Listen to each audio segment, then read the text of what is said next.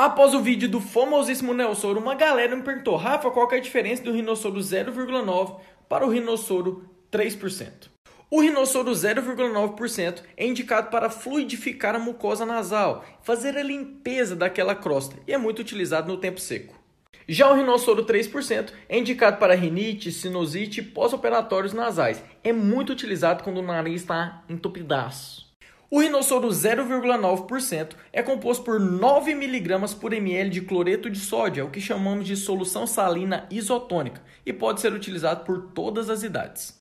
Já o rinossoro 3% é composto por 30 mg por ml de cloreto de sódio, é o que chamamos de solução salina hipertônica e é contraindicado para crianças menores de 3 anos de idade. E se você gostou desse vídeo, não esqueça de deixar o seu like e compartilhar para o nosso colega farmacêutico.